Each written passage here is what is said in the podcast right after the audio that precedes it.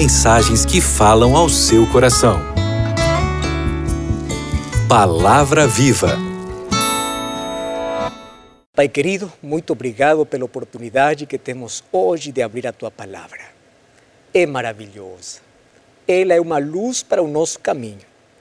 Agora eu peço que teu Santo Espírito possa colocar a tua graça em nossa vida, possa colocar a doçura da tua graça para tirar a amargura do espírito.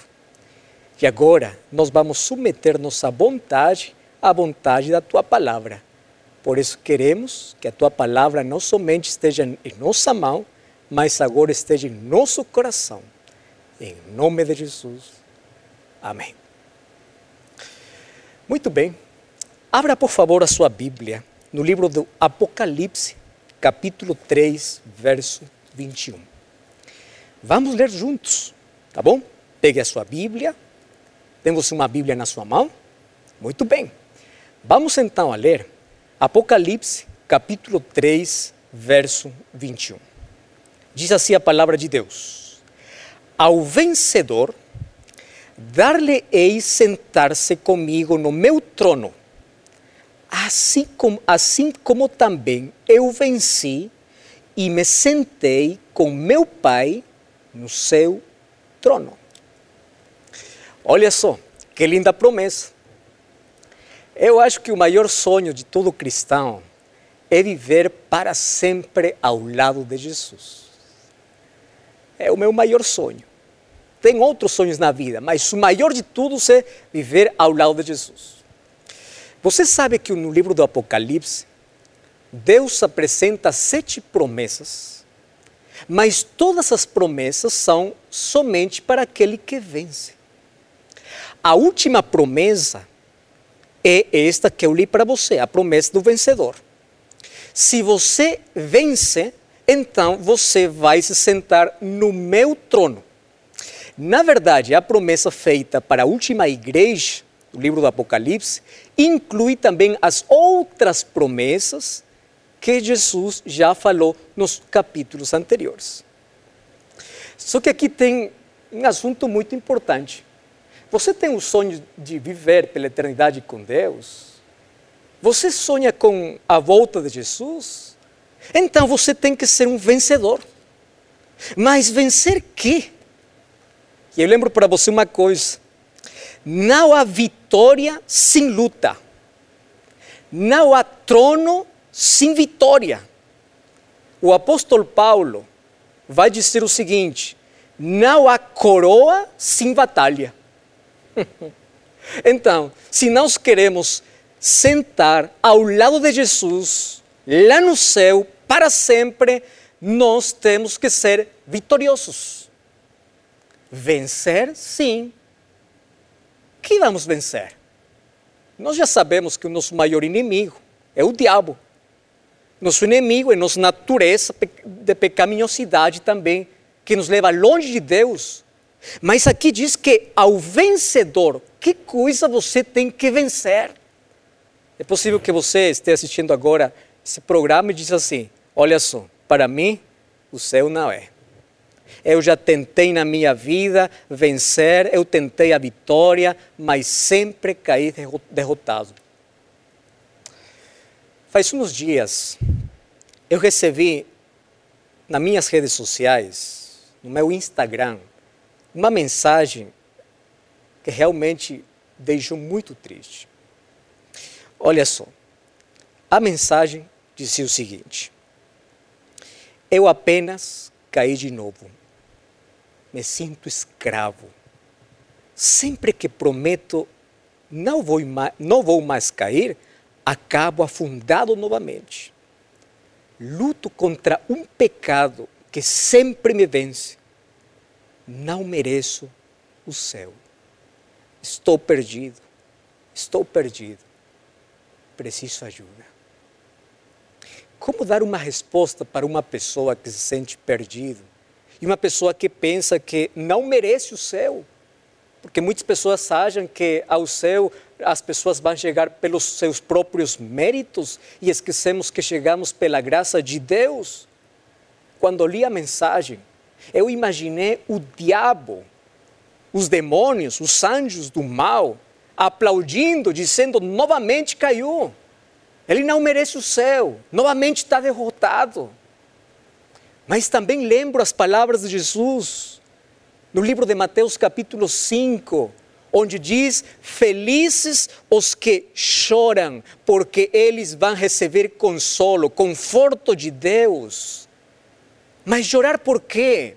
Felizes aqueles que reconhecem a sua necessidade e não estão contentes com a vida que eles têm. Eles querem mudar, mas, mas estão na luta da vida.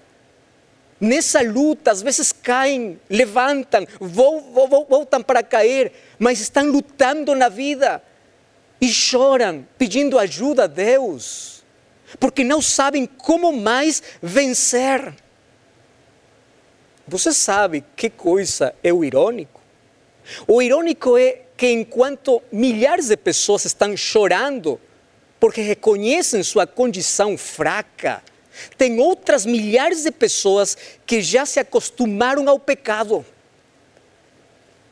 Faz algum tempo, um jovem falou para mim, pastor, você acredita que um pecado assim muito pequeno tire minha vida do céu?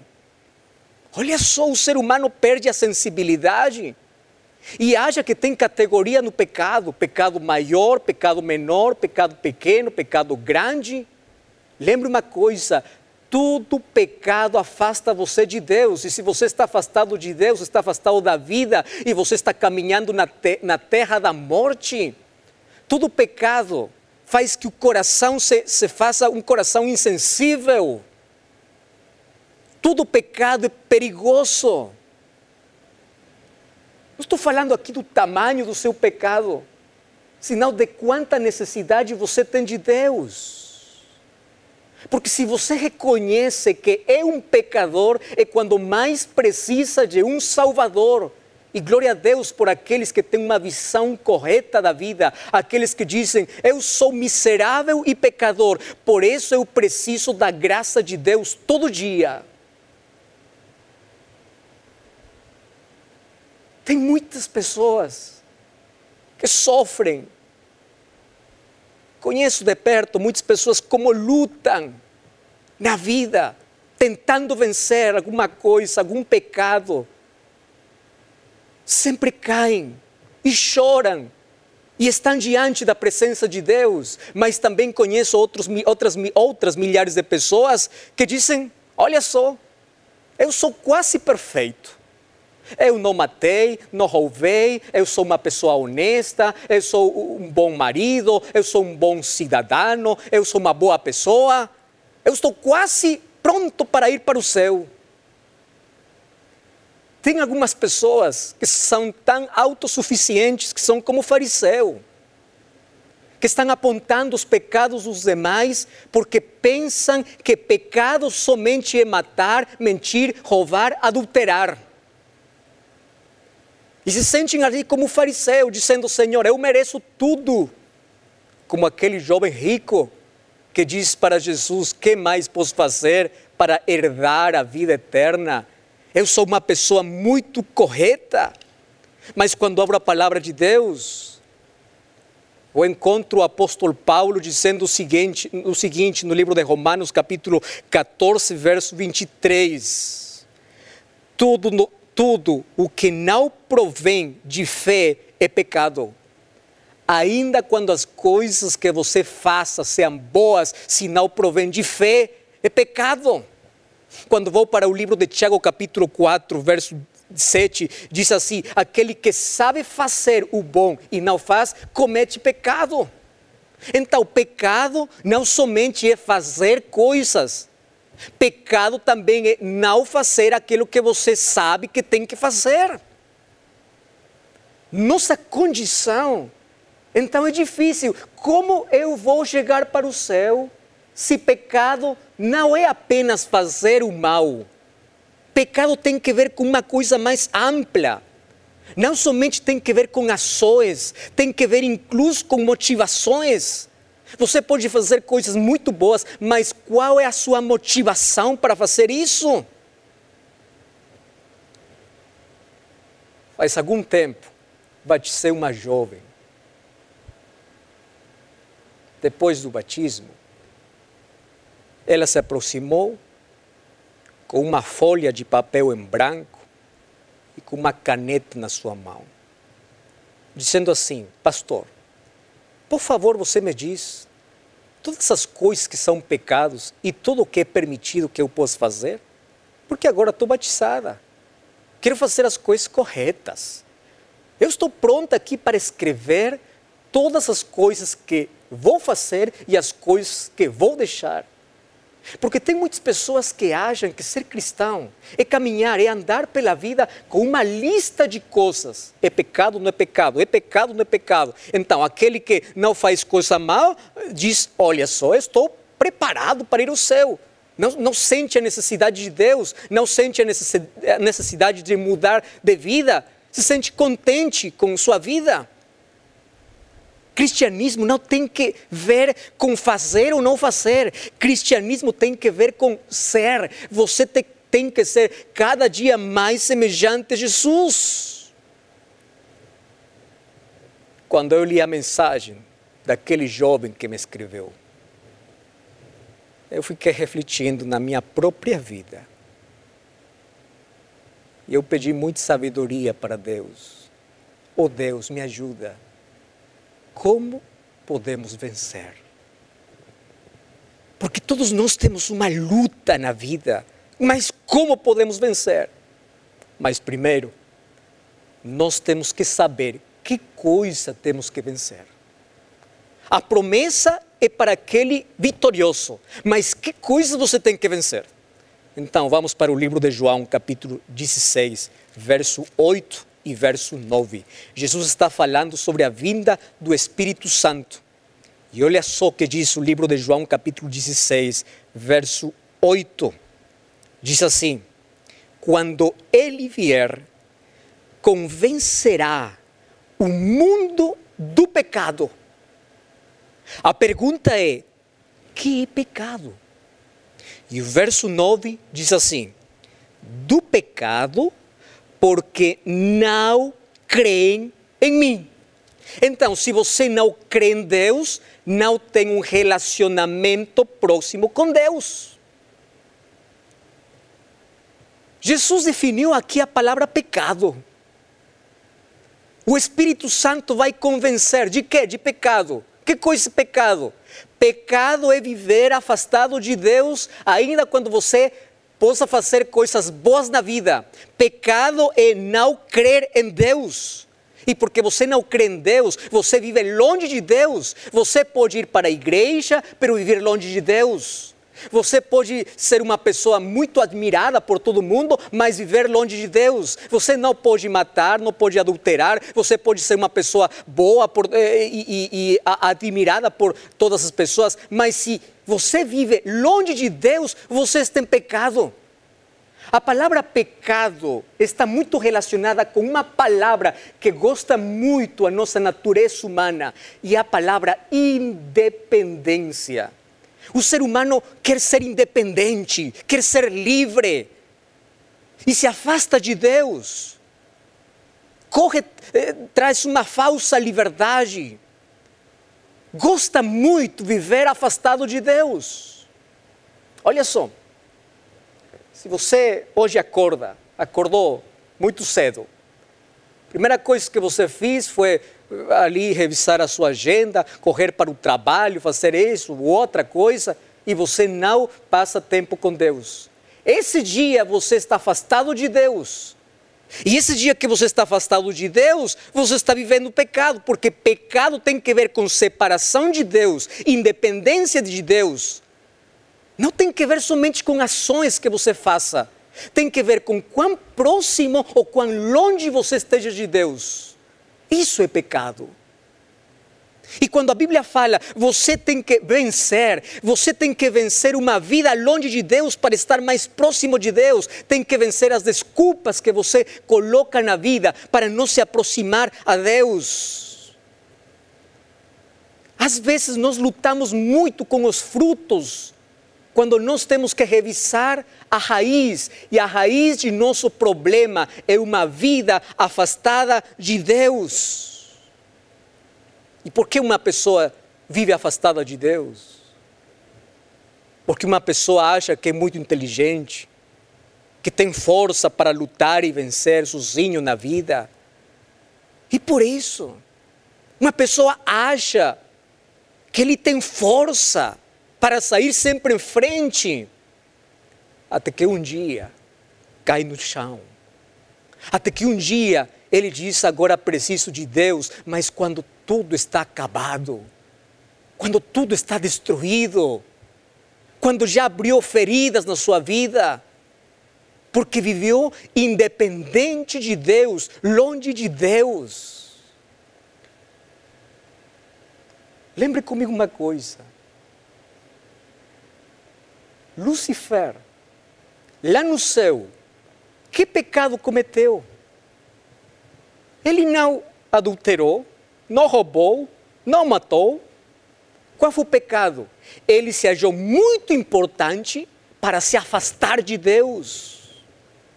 Isso é pecado. Então, quando você vive longe de Deus, aparecem as ações más, os frutos que vem da raiz do problema. E a raiz de nosso problema é uma vida sem Deus. Sabe uma coisa?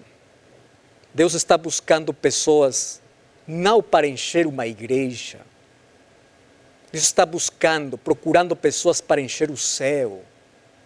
E ao céu somente chegará aquela pessoa que aqui na terra aprendeu a se relacionar com Deus. Aquele que compreendeu as palavras de Jesus, ditas lá no livro de João, capítulo 15, o verso 5, quando diz assim: Sem mim nada podereis fazer. Eu pergunto para você: o que significa nada? Que nada? Nada de nada. Tem duas palavras em nosso, em nosso idioma que significa totalidade. A palavra nada e palavra tudo. Que coisa nada? Nada. Você pode fazer tantas coisas, mas sem Cristo você está perdido. Isso é que todos nós temos que compreender na vida. Sem Deus, nada. Não temos a vitória, só com Ele podemos ter. E o apóstolo Paulo vem para nós com um conselho muito maravilhoso no livro de, de, de, Romanos, capítulo 8, verso 37. Abra sua Bíblia, diz assim a palavra de Deus, Romanos 8, 37. Em todas as coisas, porém, somos mais que vencedores por meio daquele que nos amou. Você vai ter a vitória da vida na vida, não por suas forças, sabedoria, não por os títulos que você coloca na parede não pelo conhecimento que tem, o dinheiro que você tem no bolso. Não. A vitória na vida é somente por aquele que nos amou. Se você está perto de Deus, você vai experimentar na sua vida a maior vitória. Então, por favor, vença todas as desculpas e você se coloca nas mãos de Deus para experimentar a vitória. Por isso Jesus falou no livro de João, capítulo 17, verso 3, aquele que conhece o Pai e aquele que conhece o Filho tem vida eterna. Conhecer significa experimentar a Deus na vida. Tem que ver com um relacionamento de intimidade, estar tão perto de Deus. E sabe o que acontece quando você está perto de Deus? Você começa a mudar. A mudança não é superficial, a mudança é de dentro para fora. Você lembra do João, o discípulo de Jesus? Quando foi para Jesus, era o filho do, truva, do trovão.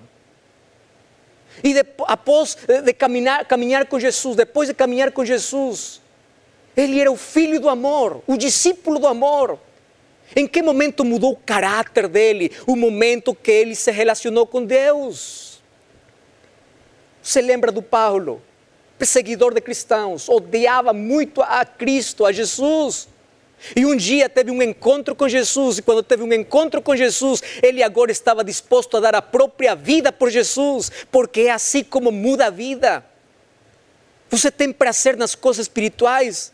Antes você não gostava nada das coisas de Deus, mas agora gosta. Como acontece isso? Isso é Deus que faz na medida que você caminha com Ele.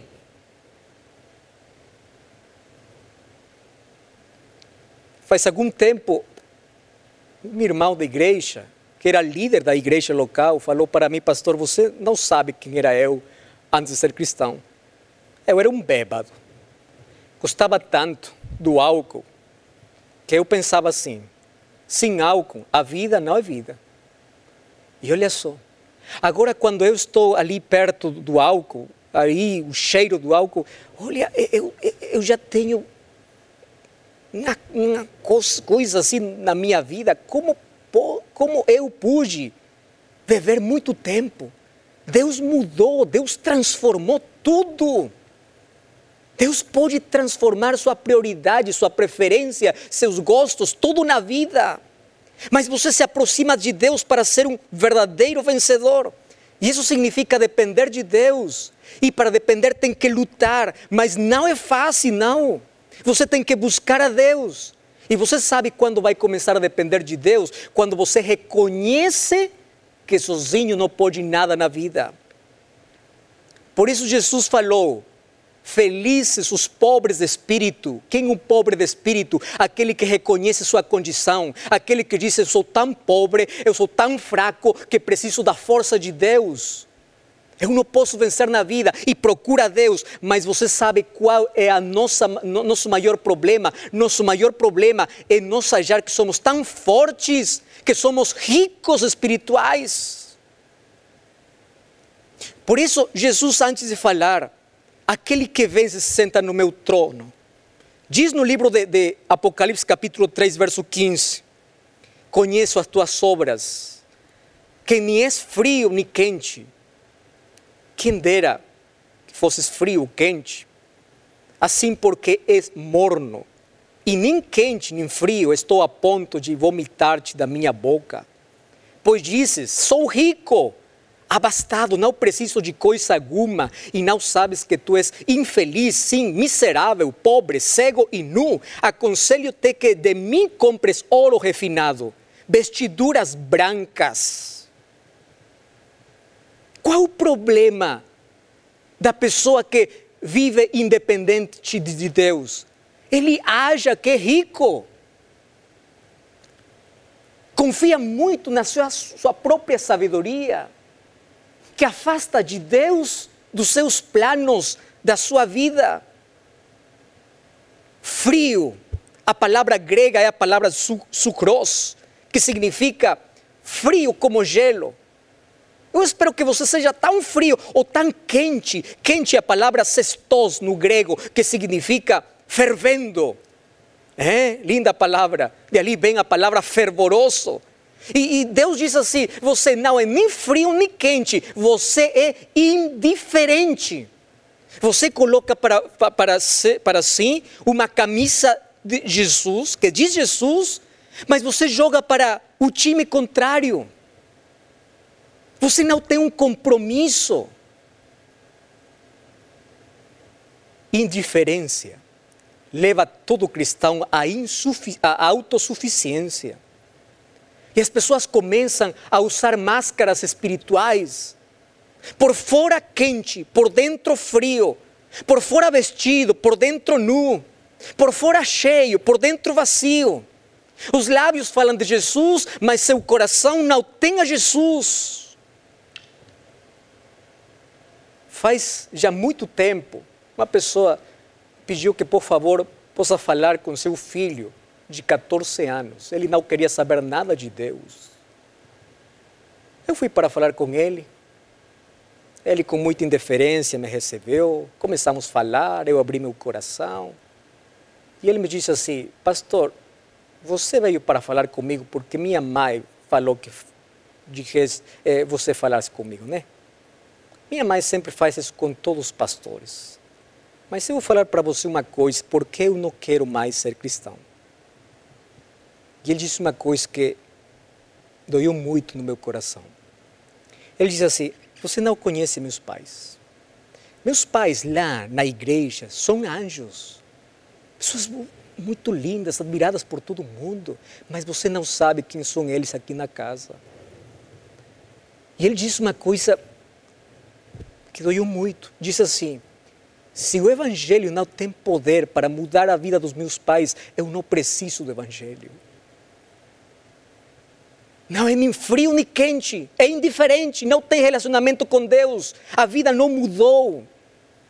Deus não está condenando a última igreja porque tem um pecado de heresia, de apostasia, é o pecado da indiferença. Está infectado pelo orgulho, autossuficiência. E Cristo está fora. E as pessoas estão perdendo a necessidade de Deus. Não olham para a sua condição que precisam do Espírito. Eles confiam muito na sua própria experiência. Tem pessoas que dizem: Eu estou 40 anos na igreja. Mas isso não significa que você tem 40 anos ao lado de Jesus. Onde você está colocando a, su, a sua esperança? No relacionamento com Deus ou a função que você tem? Onde você está colocando sua confiança? Você está procurando a Deus todo dia? E você sabe qual é a condição? Disse você é um pobre, pobre vem da palavra trojos, que significa você é um mendigo. Mas você é cego, não vê sua condição. Você sabe que comecei a repassar, a revisar a história. No livro de Gênesis, o livro de Apocalipse tem muitas coisas assim em comum. Gênesis capítulo 3 e Apocalipse capítulo 3 tem uma história quase igual. Lá no Gênesis, Adão e Eva, a primeira igreja, quando caiu no pecado, eles estavam nus. E a igreja de Odisseia continua nu. Para ambas pessoas, a solução é Jesus. Lá no Éden, Adão e Eva se esconderam de trás da árvore. Aqui no Laodicea, a última igreja, a igreja se esconde de trás da porta. Jesus continua de lado de fora. E Jesus diz: compra de mim ouro. Comprar significa trocar, dar alguma coisa. Que coisa você tem que dar? Tem que renunciar seu orgulho. Tem que ter fé na sua vida.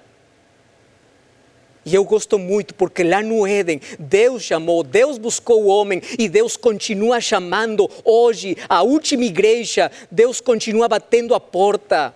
Ele quer ter uma relação íntima. E lembra o que vou dizer agora. Se agora você não tem um lugar no coração para Deus, você não, vai ter um lugar lá no céu. Você tem que colocar no trono da sua vida Deus para que um dia você esteja no trono de Deus. Porém, toda vitória tem uma batalha, é uma luta. Todo dia, quando acorda, você tem que ir à presença de Deus, abrir a palavra de Deus, para ouvir falar a Deus. Tem muitas pessoas que vão à Bíblia como turista, somente repassam e pronto. Mas outras pessoas são como exploradores, vão, analisam, pedem que Deus possa falar para a sua mente qual você é. Você tem que lutar com sua agenda muito apertada, porque tem muitas coisas para fazer. Para que você coloque a Deus no primeiro lugar. Sua vitória não vem pelo seu esforço contra o pecado. Seu esforço tem que ser para tomar a mão de Deus e Ele vai dar a vitória. Porque o diabo não treme quando você diz eu sou cristão. O diabo treme quando você está diante de Deus de joelhos, porque sabe que Jesus sempre venceu ele. Você vai ter a vitória contra qualquer pecado quando você luta todo dia para estar perto de Deus. Eu gosto muito do texto que diz as maiores vitórias da vida não são conquistadas por meio do talento, a educação, a riqueza, o favor humano são alcançadas na câmara de audiência com Deus. Lembra uma coisa: religião sem relação, sem relacionamento é vazio. Uma vida cheia de autossuficiência está vazia da presença de Deus. E olha só o que eu respondi para aquele jovem que me escreveu. eu di uma resposta. Tiago 4,7. Submeta-se a Deus. Resista ao diabo. A única maneira de vencer é se submeter a Deus. Se você lutar contra o pecado, será derrotado. Se você lutar para depender de Deus, Ele dará vitória. Esforce-se, seja corajoso para estar com Deus, busque todos os dias, lute para quando abrir os olhos, abra seu coração. Esvazie a autossuficiência para ser preenchido com a presença de Deus. Você não pode colocar um curativo se sabe que você tem câncer. Procure a Deus. Sabe uma coisa? Apocalipse 3:21 é dito para o pecador como eu, para como você, para alguém que se sente fraco. A vitória de Jesus. Vamos chegar para o céu pela graça de Deus, não pelas coisas que eu faço, pelas coisas que Ele faz na minha vida. E Sua graça tira a minha vida da desgraça do pecado. Minha natureza deformada pelo pecado e transformada pelo poder de Deus. Minha vida destruída pode ser construída pela graça de Deus. Eu gosto muito de pensar o seguinte: o céu está cheio de grandes pecadores arrependidos que se aproximaram a Deus e tiveram vitória. E o lago de fogo está cheio de pequenos pecadores independente de Deus. Você tem que vencer a independência de Deus e a partir de hoje você tem que ser dependente de Deus. Não são a quantidade de pecados que tira você do céu, é se você tira Deus da sua vida. O problema não é a ferida, o problema é que você rejeita a medicina. Esse é o maior problema. Deus quer dar vitória. Deus quer que você seja um vencedor. Temos um problema, a indiferença e a autossuficiência, mas temos uma solução: abrir a porta do coração, deixar que Jesus tenha o controle da vida. E temos uma promessa: aquele que vence vai se sentar comigo no meu trono. Você quer se sentar no trono ao lado de Jesus? Permita que Jesus agora esteja no trono da sua vida. Porque aquele que agora tem a Jesus no primeiro lugar na sua vida é um vencedor. E aquele que é vencedor é aquele que vai se sentar lá no trono. Eu vou convidar o Quarteto Altos do Rei que vem aqui para cantar uma linda música. Enquanto eles cantam, eu leio para você Apocalipse capítulo 3, verso 20. É uma promessa de Deus e diz assim: Eis que estou à porta e bato. Se alguém ouvir a minha voz e abrir a porta, entrarei na sua casa, cearei com ele e ele comigo. Você ainda consegue ouvir a voz de Deus? Você consegue ouvir a voz de Deus chamando você para uma mudança completa da sua vida? Quando foi a última vez que você esteve muito tempo na presença de Deus? Você é uma boa pessoa, mas por favor, não esteja afastado de Deus. Que Jesus é o primeiro, o último e o melhor que você tem no seu coração e será um vitorioso.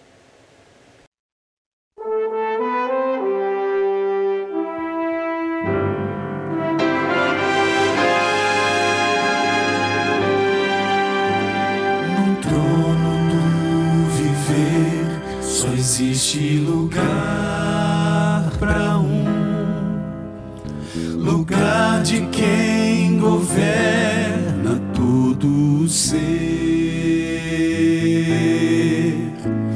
No trono do viver só pode haver um Senhor. Se forem dois, um será amado rejeitado. Vem, decide agora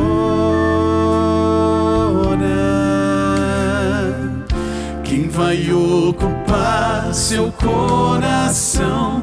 Mas lembre, se ele não for o primeiro em seu coração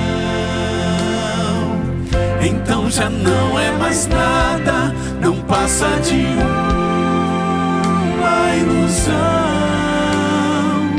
Mas se ele for o primeiro, o seu companheiro, motivo do céu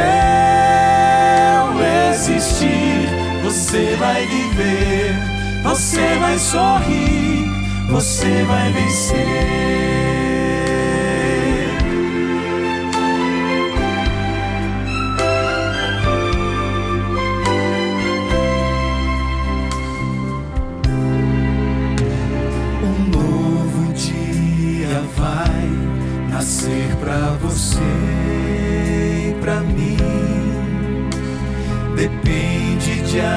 Aceitar Jesus no viver. É hora de beber da fonte da vida. Você verá, em Jesus existe plena alegria.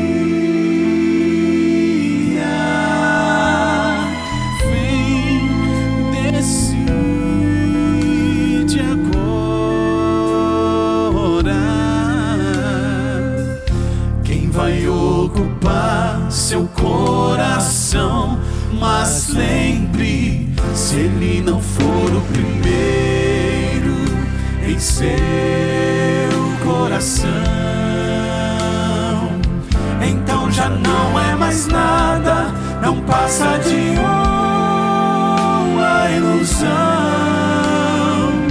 Mas se ele for o primeiro, o seu companheiro, motivo do céu existir, você vai viver, você vai sorrir, você vai vencer. Não há batalha perdida com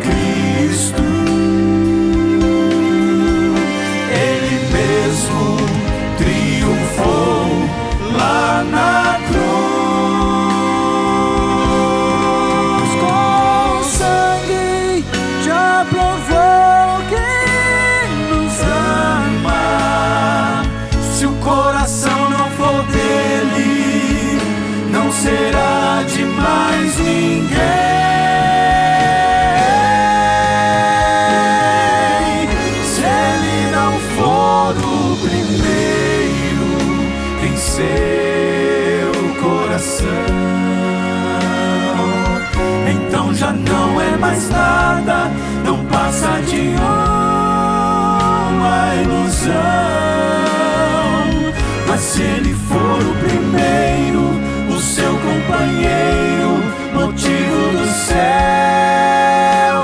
existir, você vai viver, você vai sorrir, você vai vencer,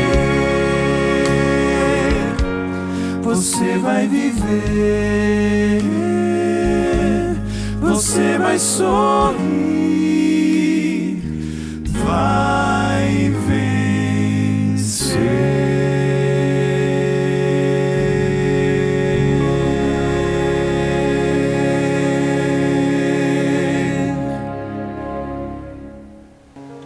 deixe, não deixe Jesus lá fora batendo a porta. Deixa Jesus entrar na sua vida. Você já percebeu que muitas feridas na, na vida são abertas porque caminhamos longe de Deus? Você já percebeu muitas feridas no coração poderiam haver sido evitadas se você segura da mão de Jesus? Jesus quer te dar a vitória. Você que sempre está derrotado na vida, você que sempre está caindo no mesmo, você que se sente no fundo do poço, Deus pode tirar dali você. Deus pode construir sua vida destruída no pecado. Deus quer dar a você um novo coração, uma nova vida. Deus quer dar o céu, uma eternidade. Mas por favor, Abra a porta do seu coração. Ainda você não é batizado e hoje você está assistindo, abra a porta do seu coração. E você já é um cristão e está caminhando longe de Deus, faz muito tempo que você já não tem um relacionamento próximo com Deus. Você colocou uma máscara de sorriso por fora, mas por dentro está vazio, você está infeliz. Deixe Jesus mudar a sua vida. Você está pronto para essa mudança? Levanta a mão. Amém. Deus te abençoe. Vamos orar. Pai querido, nosso coração está aberto para que Jesus possa estar aqui no trono da vida, porque nós queremos morar contigo pela eternidade. Toma nosso coração, em nome de Jesus. Amém.